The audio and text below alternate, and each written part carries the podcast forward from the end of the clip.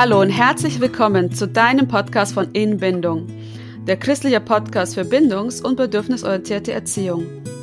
Wir helfen dir, das Herz deines Kindes zu stärken, Leichtigkeit in deiner Elternschaft zu finden und Gott mit neuen Augen zu sehen, um als Familie in tiefer Verbindung zu leben. Zusammen sind wir vier Pädagoginnen, Mütter und Christinnen. Und wir freuen uns, dass du heute mit am Start bist. Ich bin Junita Horch und heute starten wir mit der Themenreihe Glaubensentwicklung bei Kindern. Wie präge ich denn überhaupt ein positives Gottesbild? In der ersten Folge wird es schwerpunktmäßig um die 0- bis 6-jährigen Kinder gehen und danach um das Grundschulalter und dann verraten wir euch nächstes Mal. Ich freue mich auf jeden Fall riesig auf diese Reihe, denn wir haben jedes Mal Expertinnen eingeladen, die uns nochmal ihr Wissen und ihren Erfahrungsschatz bringen. Und heute ist bei mir Ulrike Müller zu Gast. Hallo. Sie ist Großmutter, äh, Sozialpädagogin, Familienberaterin und sie hat die letzten 20 Jahre als Religionspädagogin gearbeitet und hat bei einem religionspädagogischen Institut geholfen, Gemeinden in einen Umdenkprozess zu kommen, wie sie Kindern Gott vermitteln können. Also auch total coole Materialien erstellt, die ich selber benutze. Und genau, ich freue mich riesig, dass du dabei bist. Ja, ich freue mich auch. Ulrike, warum liegt dir denn das Thema der Glaubensentwicklung bei Kindern so am Herzen? Weil du hast dich ja die letzten 20 Jahre darin investiert und jetzt machst du es immer noch ehrenamtlich ganz viel. Ja, das, das liegt sicher auch an mir selbst. Also ich bin auch als Pastorentochter aufgewachsen und äh, es war für mich immer bisschen schwierig, den Glauben, also was ich da alles gehört habe und diese schöne bunte Welt, also wie ich das zusammenbringe. Das waren immer wie zwei Welten und es hat mich schon immer beschäftigt, dass das eigentlich dass das nicht gut ist, sondern dass es besser ist, man ist ganzheitlich, man ist im Leben und im Glauben ganzheitlich dabei. Und da hat, das hat natürlich auch ganz viel mit der Glaubensentwicklung zu tun, was, wie man geprägt wird und so weiter. Und das ist sehr spannend für mich. Okay, bedeutet, dass du den Eindruck hattest als Kind, dass der Glaube etwas sehr Trockenes ist? Ja, ja, und, ja, und so ein bisschen theoretisch oder formalistisch, so, ne? Und das ist, dann oft gar nicht bis rein ins Herz kommt, wo man sagt, das, das ist richtig, das ist mein Leben, das bin ich. So. Okay. Hey, das hört sich total cool an. Ähm, ich ich freue mich drauf, wenn wir jetzt tiefer einsteigen. Und davor noch ein Hinweis an dich, liebe Zuhörer und Zuhörerin, wenn du jetzt ganz neugierig geworden bist und von unseren Inhalten immer wieder profitierst, dann unterstütze doch unsere Arbeit und hilf uns, unsere Reichweite zu erhöhen, indem du unseren Podcast ganz einfach abonnierst mit nur einem Klick. Ja, vielen Dank dafür. Also Ulrike, wie verstehen Kinder Gott unter sechs? Ja, die Frage, ne, wie glauben Kinder, wie denken sie, das hat ja ganz viel mit Entwicklungspsychologie zu tun. Und ich weiß nicht, ob du das weißt, dass am Anfang hieß Entwicklungspsychologie Kinderpsychologie. Und dann haben sie das umbenannt, weil sie gemerkt haben, der Mensch entwickelt sich ein ganzes Leben lang. Ich meine, Stichwort Erikson und so weiter. Ne? Es geht immer, wir verändern uns und das ist auch bei den Kindern so. Es ist ein ständiges Wachstum, ein ständiges Verändern und im Grunde genommen, ich würde mal noch mal so sagen, noch zu dem Programm Entwicklung, es ist eigentlich in die Schöpfung eingebaut. Hast du dich auch schon mal gefragt, warum wir als Menschen so unfertig auf die Welt kommen?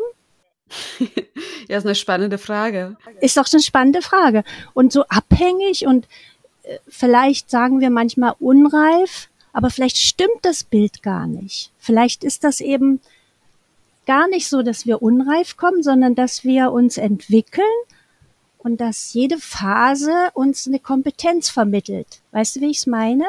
Ja, ja, weil dann würdest du eigentlich sagen, dass in jeder Phase, wie ein Kind ist, ob es jetzt ein Säugling ist oder Kleinkind oder Teenager, ist es so wie es ist genau richtig. Genau, weil sonst würde man ja sagen, dieses Kind hat jetzt einen unreifen Glauben. Beim Glauben passt so, ne, dass man nicht sagt, das hat einen unreifen Glauben, sondern es passt genau zu ihm, so wie es glaubt. Und, und es hat auch eine Kompetenz. Also wenn man schon mal denkt, Kinder sind ganz dicht an ihren Gefühlen. Das konnten wir auch mal. Und manchmal können wir darauf zurückgreifen. Ist eine Kompetenz. Oder Kinder sind, sind ganz, ähm, haben ganz im Jetzt. Sie sehen jedes Wunder am Wegesrand. Alles ist toll.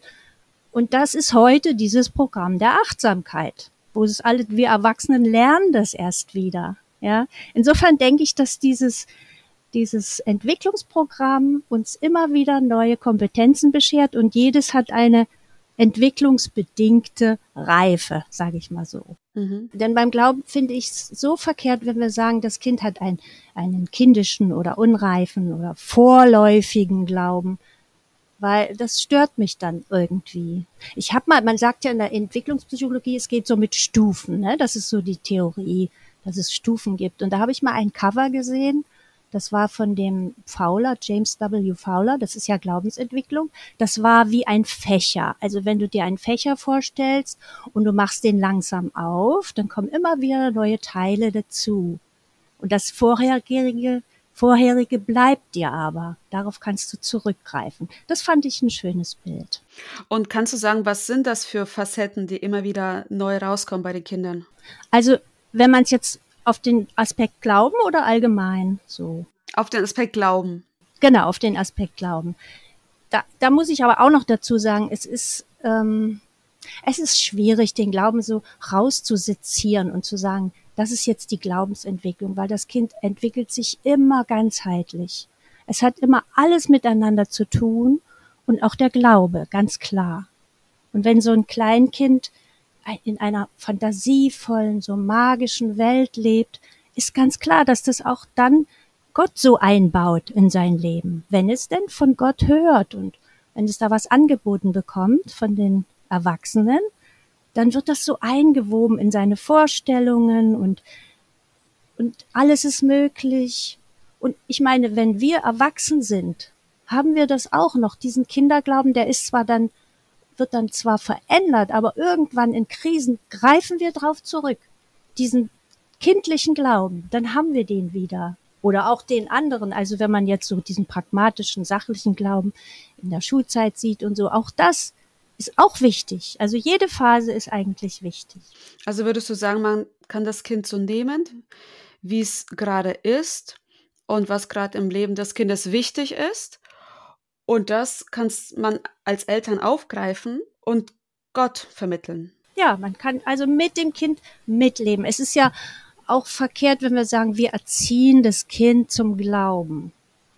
Das ist eigentlich so eine Redewendung, die stimmt ja nicht ganz. Wir erziehen keine Christen, wir begleiten das Kind auf dem Weg, wie es glaubt. Und da ist natürlich alles, was das Kind im Moment beschäftigt, was für es wichtig ist, das können wir alles begleiten, wie es dann auch Gott sieht oder wie es mit Gott spricht oder wie es, was es von Gott erwartet. Und gerade die kleinen Kinder, ich habe ja gesagt, die leben so im Augenblick. Das ist doch wunderbar, wenn wir ihnen in diesen Momenten die Zeit, wenn wir sie haben, die Zeit haben zu sagen, guck mal, ist das nicht wundervoll? Das hast du jetzt entdeckt und Gott hat sich das alles ausgedacht. Ja. Also dieses Begleiten ist eben sehr wichtig. Das haben wir ja auch bei dem Religionspädagogischen Institut uns so als Motto genommen. Wir begleiten Menschen im Glauben. Und sie glauben so, wie sie sind. Ja, dazu braucht es meinerseits ganz viel Achtsamkeit, was gerade beim Kind dran ist, wo mein Kind gerade aufnahmefähig ist. Ja, genau, genau. Und, und, wenn man jetzt, ich meine, Glauben anbieten ist ja so wie, wie, äh, wie soll ich sagen, wie den Tisch decken, ja? Also ich decke den Tisch und ich gebe gute gute Nahrungsmittel, ich tue alles schön hin, weil ich weiß, das ist gut für das Kind. Aber letztendlich ist das Kind auch eigenbestimmt. Gerade beim Essen. Früher hat man den Kindern die Augen, die Ohren, nee, nicht die Ohren, die Nase zugehalten, damit sie schlucken. Also das ist Missbrauch, wenn man die Kind zwingt, was zu essen, was es absolut nicht mag. Und genauso ist es, denke ich, dass wir beim Glauben etwas anbieten. Wir decken den Tisch und das Kind sucht aus.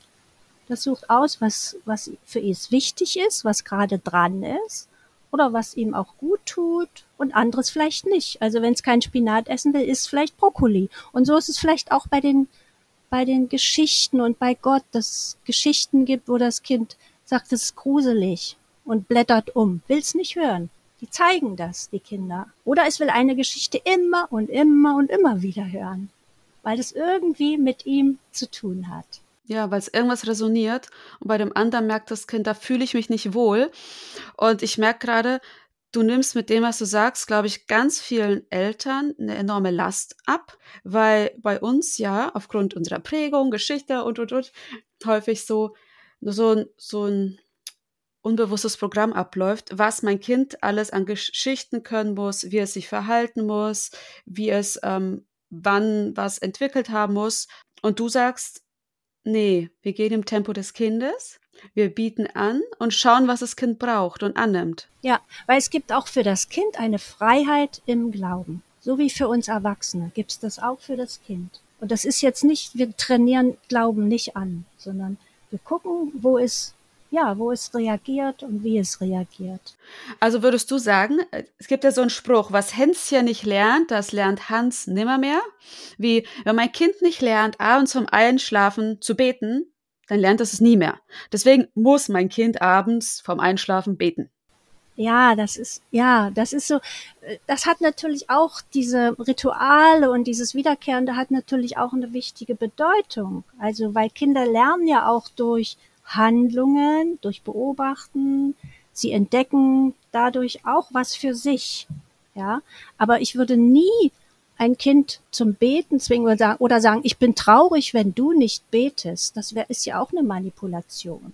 Oder wenn man sagt, Jesus ist traurig, wenn du nicht betest. Also wenn ein Kind sagt, ich will nicht, dann, dann darf es das sagen. Das heißt natürlich nicht, es muss, es kann rumtoben, wenn ich bete. Dann sagen, ich möchte jetzt beten, und es wäre gut, wenn du still bist. Also diese Rücksichtnahme ist natürlich wieder diese Grenze, ne, die das Kind auch hat. Aber das andere ist seine Seele, ist sein Geist und da ist es, das ist ein Hoheitsgebiet vom Kind. Ja, danke. Ich finde, es ist super, super wertvoll, sich das im Auge, also im Blick zu behalten. Ähm, lass uns mal kurz überreden, wie wir ihr Gottesbild prägen. Ich fand es voll spannend, weil du gesagt hast, wir nehmen das, was ist. Und wir reden an vielen Stellen in unserem Podcast über die Bindungsebenen, also wie sich Bindung entwickelt, ganz natürlich bei Kindern und wie man diese stärken kann. Und im ersten Lebensjahr ist es hauptsächlich über die Sinne, durch das Schmecken, Fühlen, ähm, Riechen. Und dadurch fühlt sich das Kind gebunden. Das Elternteil kann das Kind noch lieben, wie es will. Aber wenn es nicht die Nähe hat, die Geborgenheit, den Geruch, dann hat das Kind schnell das Gefühl, die sind nicht da. Ich werde nicht geliebt. Ich bin nicht geborgen. Und danach entwickelt sich ja weiter Bindungsebene der Gleichheit und dann Loyalität, Zugehörigkeit, Wertschätzung, ähm, und diese sechs Stufen, darüber haben wir im Podcast ganz intensiv geredet.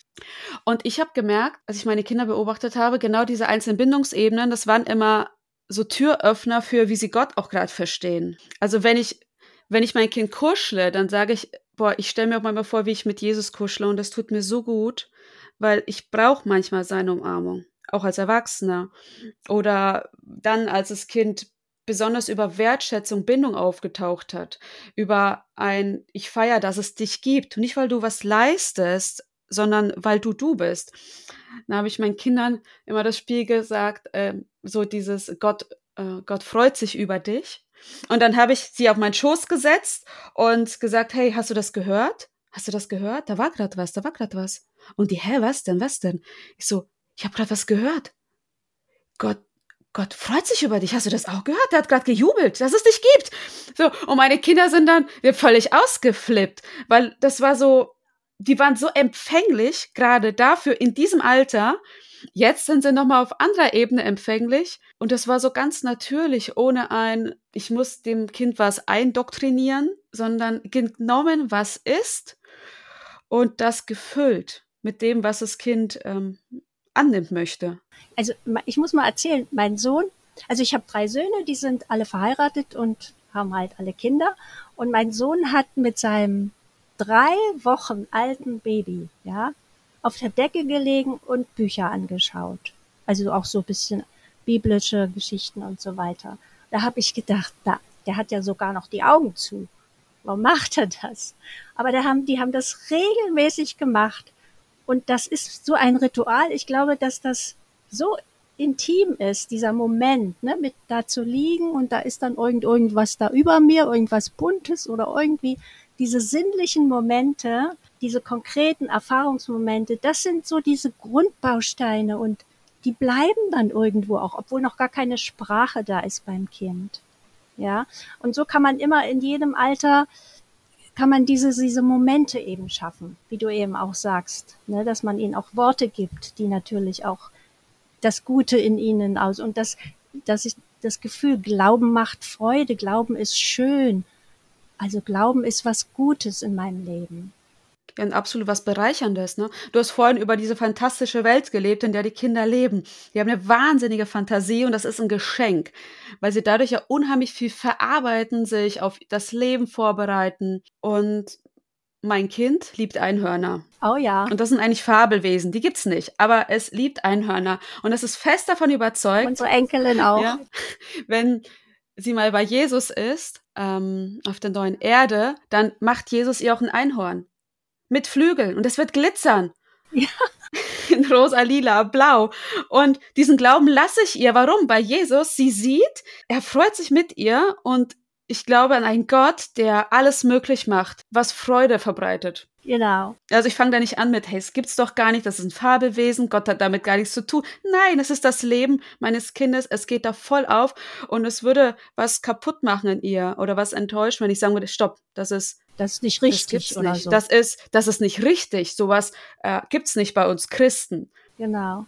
Also man spricht ja auch von einer narrativen Phase in dem Alter, dass sie erzählen sich selbst Geschichten, wie du gerade sagst, und spielen sie dann aus und erklären sich selber die Welt. Und ich finde das eigentlich so wunderbar. Also zum Beispiel, sie sagen, Oma ist so dick, weil so viele Liebe in ihr steckt. Das wäre zum Beispiel so eine kindliche Erklärung. Oder der Schatten ist schwarze Luft. Ich meine, das ist doch schon mal eine gewisse Logik, oder?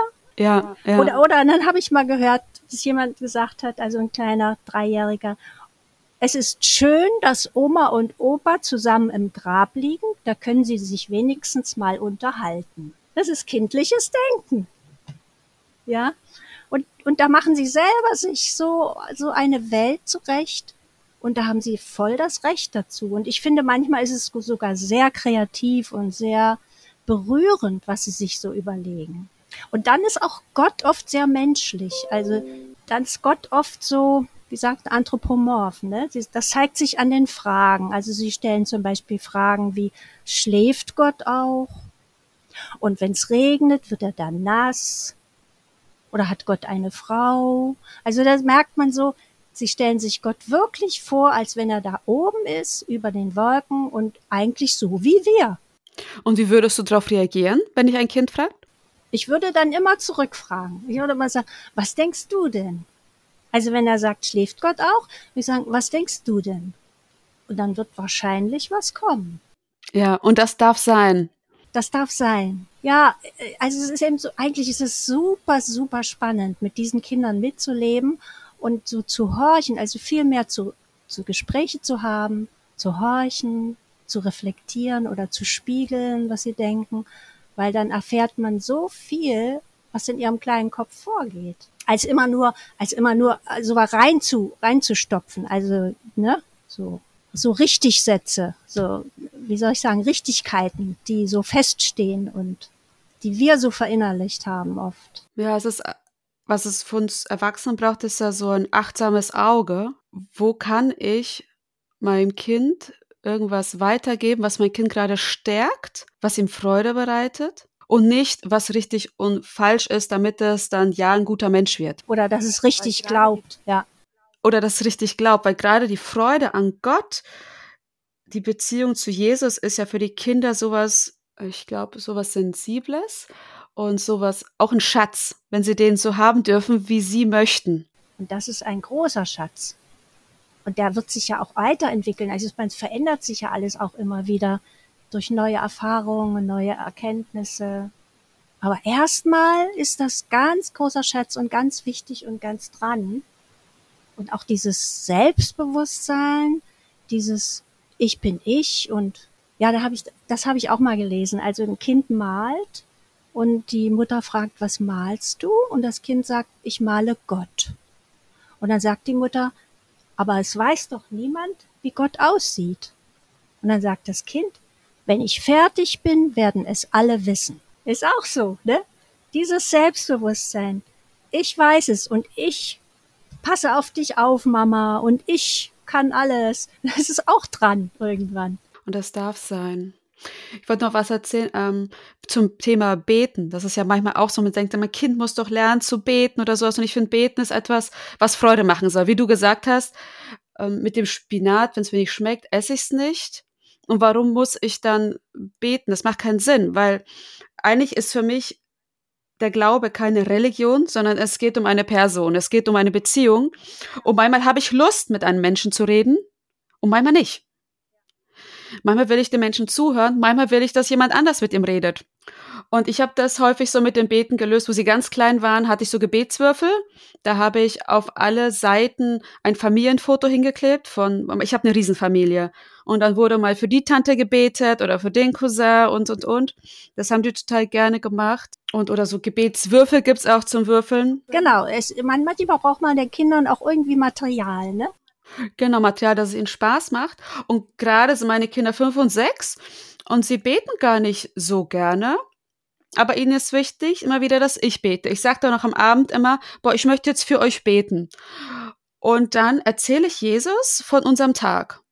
Und das ist voll süß, weil die da neben mir liegen und dann flüstern sie mir zu, Mama, das musst du auch noch erzählen. Und das habe ich auch noch erlebt. So, wo man merkt, boah, die wollen schon, dass Jesus weiß, was so abgeht. Die sind voll dabei, aber die wollen es halt gerade nicht selber erzählen. Und das wird kommen.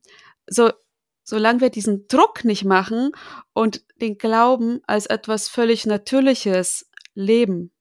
Das, also sie müssen keine Formen erfüllen. Ne? Ist ja auch dieses, man muss beim Beten die Hände falten und die Augen schließen. Das ist auch so eine Form. Klar, es hilft vielleicht da ein bisschen, dass man sagt, oh, das ist jetzt dran, aber trotzdem, ich weiß nicht. Ich habe mich als Kind da immer blöd gefühlt.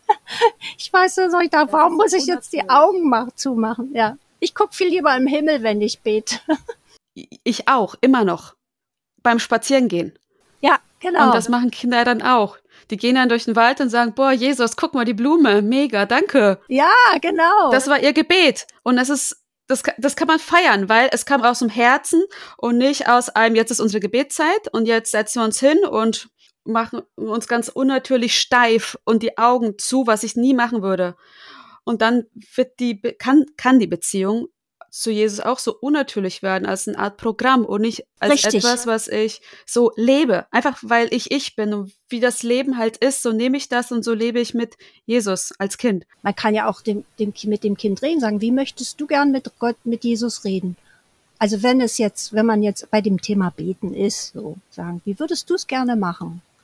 Also immer das Kind kommen lassen, würde ich sagen. Immer das Kind auch ein bisschen selber entscheiden können, so eine Selbstbestimmung haben, finde ich auch wichtig. Ja, ich wollte noch sagen, zu dem Andacht machen, das ist ja auch, das hängt ja damit zusammen, ne? dass man mit den Kindern Andacht macht. Also, dass man sich hinsetzt und Geschichte und beten und singen. Und auch da ist es wichtig, dass das ein schönes Erlebnis bleibt und wird. Also, dass es auch nicht abgespult wird und sondern dass die Kinder mitmachen können, dass sie sagen wollen, ich möchte dieses Lied oder ich, ich habe da eine Frage oder ich habe eine Frage an euch. Also dieses aktiv dabei sein, dass man miteinander auf dem Weg des Glaubens ist und nicht ihnen etwas präsentiert sozusagen. Ja, und das ist ja etwas, was sich ja ständig ändert, äh, nach meiner Erfahrung. Mhm. Wie dies, wie das gerade braucht. Manchmal ist es mehr basteln. Ja. Manchmal wollen sie die Musik aufdrehen und sich dazu bewegen. Ja, ja. Und das ist für sie Lobpreis pur. Durch den ganzen Körper feiern sie dann, dass es einfach Gott gibt. Ja, manchmal ist es das Lesen einer Kinderbibel vom Einschlafen. Da kommt es auch drauf an, welche Geschichten, ne? Genau. Genau, das hast du vorhin schon gesagt auch, ne? Mit was mache ich mit Geschichten, wenn sie mir Angst machen? Da ist, da denke ich, sollte man sensibel sein, ja. Gerade kleine Kinder haben ja auch viele Ängste. Und also ich würde niemals mit dem Teufel kommen oder mit irgendwelchen Strafen Gottes oder was weiß ich. Worüber natürlich nicht drum rumkommen, ist immer dieses Jesus stirbt am Kreuz. Also das ist so ein, das ist ja ein zentraler Punkt in unserem Glauben.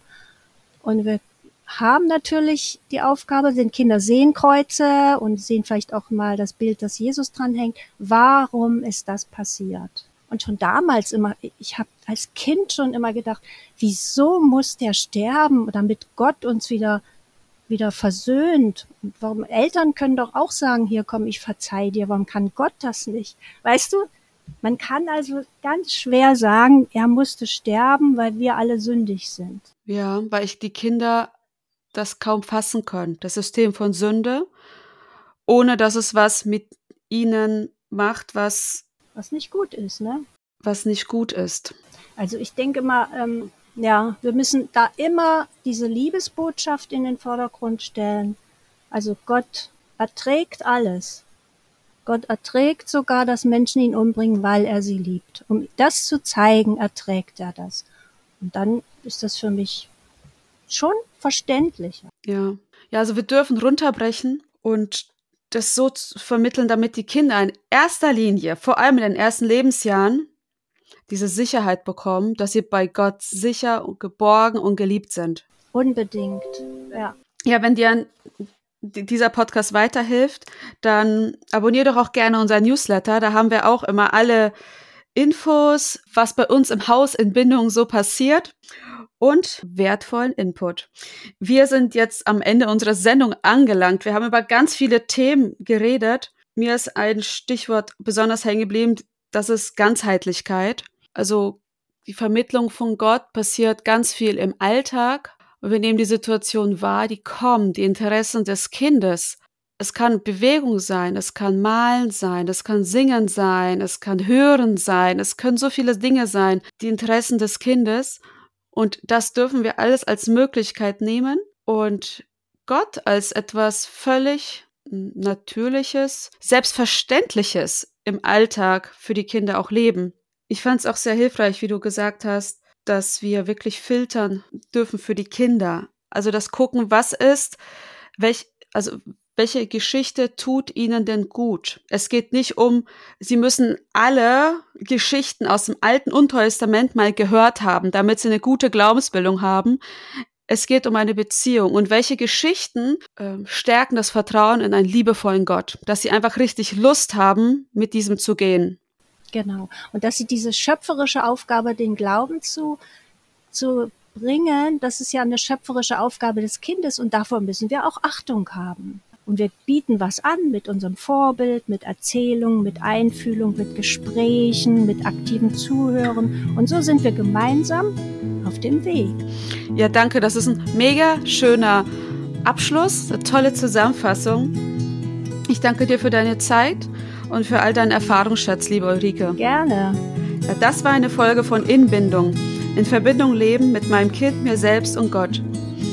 Danke, dass du dich auf den Weg gemacht hast, diesem Ziel näher zu kommen. Und wir freuen uns schon auf das nächste Mal mit dir. Tschüss.